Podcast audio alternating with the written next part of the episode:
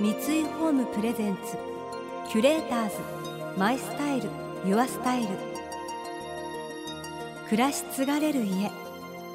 三井ホームの提供でお送りします。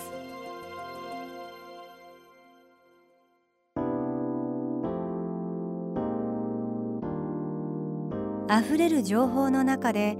確かな審美眼を持つキュレーターたちがランデブー。今日のキュレーターズは神田京子です。千葉なクララです。想像力を刺激する異なる二人のケミストリー。三井ホームプレゼンツキュレーターズ。マイスタイルユアスタイル。ナビゲーターは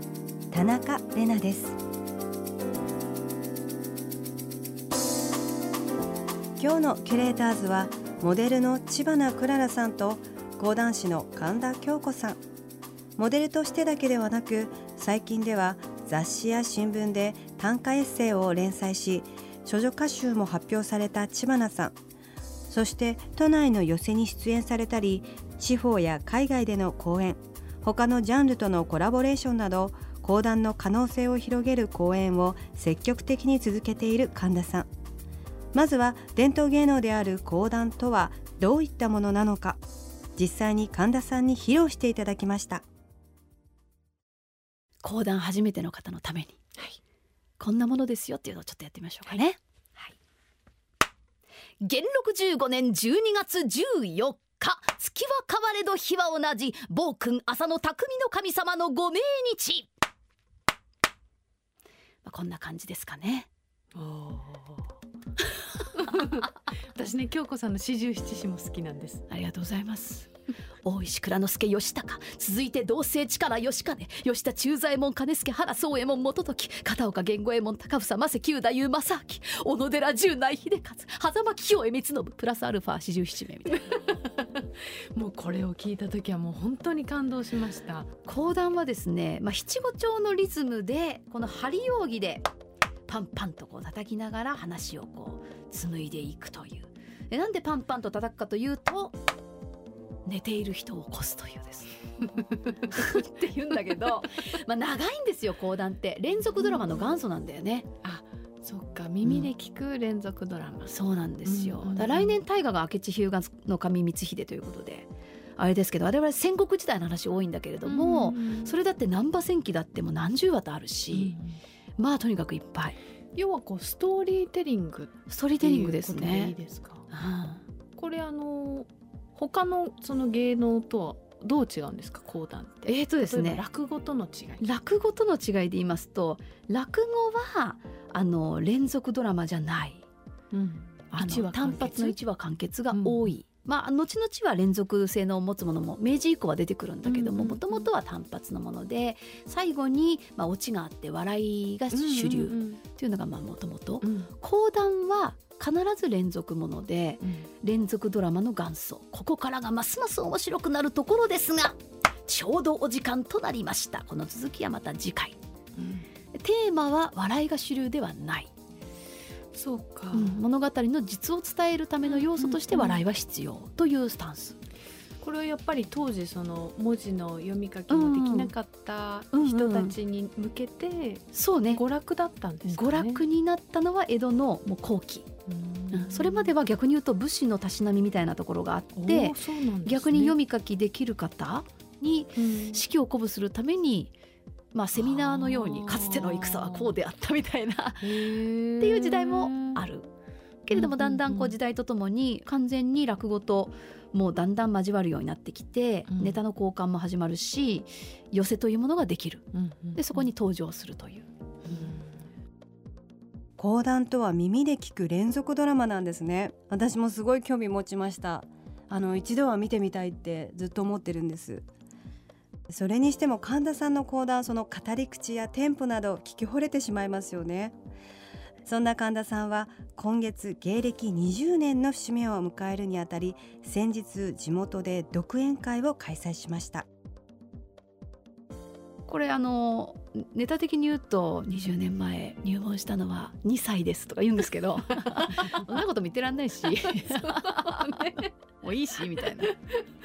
か。もういいし、うん、むしろ重ねていきたいし みたいな。それであのまあ私あのまあそういった意味正直に申し上げて本当にね42歳になってるわけですけども芸としては二十歳ということでふるさとのホールで二十歳イベントやりたいっていうのをやったんです。えーうん、でうちのふるさとには祭りがあってね、はい、美濃祭りという4月の第二土日にあるんだけれどもそのふるさと岐阜県美濃市というところなんですが美濃和紙で有名な里なの、うんうんうん、和紙をピンクに染めてそで、それを竹の市内に飾って、それを、まあ、いわゆるおみこしの屋根の上に噴水状に飾るのね。そうすると遠くから見るとしだれ桜みたいに見える、うんうんうん、それを街中が乱舞するっていう祭りがあるの。うん、でその要素にはドンドンドンドドンドンドンドンドンという太鼓の要素があって、うん、花みこしの見た目の要素がまずある、うん、それをまず舞台にこう演出したいと藤娘の舞台みたいに桜の花がねしだれ桜がうわーってこう見えるの、でそれでお客さんがもう「キャー見ろだ!」ってなってっていうそういうねふるさとの祭りとの神田京子とのコラボレーションやりましたんですこの間5月26日に。これからますますこういうことやりたいんだけど各地方でねいろんなところで、その郷土芸能とか江戸でやっておりますこの東京でやっております伝統芸能のうちの一つの講談も、やっぱりほっといたら廃れる合理的じゃないからね。合理的に思いを伝えようと思えばそらもうあのもっと違う伝え方がいっぱいあるので分かりやすいもの、でも人間があえて肉声で物語を伝えるそれを聞くっていうその単純なシンプルな芸能を残すためには、そういう熱い思いの持った人たちが手をつないで、やっぱりこう表現をし続けないと、やっぱりこれは残らないんで。うん、でも京子さんのすごいところってその厚さはもちろんなんですけど、うん、なんだろうこう講談をこう知らない人へもなんかリーチする、はい、なんだろうなすごい魅力があるんだと思うんですよね。こう今とその伝統芸能を架け橋する感じっていうのかな。本当？でも本当にそう思います。嬉しいな。んかそういう方がこうね郷土芸能とか盛り上げていただけたらなんか若い人たちもすごい興味を持ってくださる気がするね。ねそれをあちこちでやりたいと決意した21年目の夏、おめでとう。ありがとう。キュレーターズ。マイスタイル。ユアスタイル。田中れながナビゲートしています。東京 FM キュレーターズ。今日のキュレーターズはモデルの千葉クララさんと講談師の神田京子さん。江戸時代に大衆に定着した講談の歴史。戦後は存続が危ぶまれるほど衰退していきました。そんな伝統芸能である講談と神田さんとの出会いとは？何だったんですかその講談に、ね、そこまで。うん本当だよね。感じてきたのは。でも本当私も出会ったのが講談だったっていうことかもしれない。クララちゃんが短歌に出会ってこれって思ったのと同じことを、まあ、20年前にあったと思うんだけれど、うんうん、一つはその2代目神田山陽という人に出会って、もう涙が止まらなくてあもうこの人の伝えたいも私も伝えたいって20代前半？21位にで入門したんですね。えーまあ、この人講談が衰退しそうもう昭和の半ばで二十何人しかいないっていう時にこう復活させた一人なんですけど、やっぱこの人も身を捨てて燃え尽くして講談に全てを捧げた人ってことが後から分かるんだけれども89歳の講座を見た時に幕が開いただけだったんだけれどそこに師匠は座ってるだけなんだけど、もう速攻涙が出ちゃったの、えー、これすごくない？えー、なんで？で多分それつまりはあの結局芸事もそうだし人の人生ってその人の生き様が最後に全て集約されるじゃない？そうですよね。で師匠はまあ普通におじいちゃんなんだけどまあ赤ちゃんみたいにキラッキラしてたんですよ。へそれ多分目がキラキラしてたのかな。その技術とか、うん、そのどうだ講談いいだろうっていう雰囲気とか、うん、そういうのすら邪魔に思えるぐらい、うん、89歳の師匠は、うん、そこにいるだけで人を感動させる綺麗ななんかもの持ってたんね。で89歳の師匠に惚れて、で当時大学時代の私はそのまんまの入門願いで行っちゃったの。入門するのに年齢制限が例えば師匠にね、あるってこと知らなくて。入れないんですか？入れないんですよあの元気な健康な師匠じゃないといけないんです、はあ、つまり60代70代ぐらいまでは皆さんおとりになるんですけど、えー、80過ぎたらもう俺はね悪いけどもう引退引退するから。あのまあ自分の講座は現役だけど、うんうん、弟子を育てるの引退するから悪いけど他行ってっていうのが普通なんだけど、うんうんうん師匠はなんか嬉しかったみたいですっごく、え。ー、で体調も良かって、うん、うん、やってみたいかってなって、うん、じゃあやってみたまえってなって。あらで今日突然来たから京子だよって名前になって。ダジャレかいっていう。面白いな。で取って1年3か月で亡くなるんだけど、まあ、その間ね師匠は取ったことで情熱燃やし尽くしてその後からあの寝たきりになっちゃって。でも だからだから言ったじゃん師匠取っちゃいけないってって周りの今の先輩たちは兄弟弟子たちはみんなもう大反対だったんだけどでも私ももうもう周りのそういう言葉は全く耳に入らなくって、うん、いやもう師匠が死ぬまで私はもうそばにいるだけでいいんですっていう感じで、あのとにかくもう二代目三葉からのエキスをっていうだけ。すごいね。でも恋から始まったんですね。始まりは恋。ありがとうございます。キュレーターズ。マイスタイル。ユアスタイル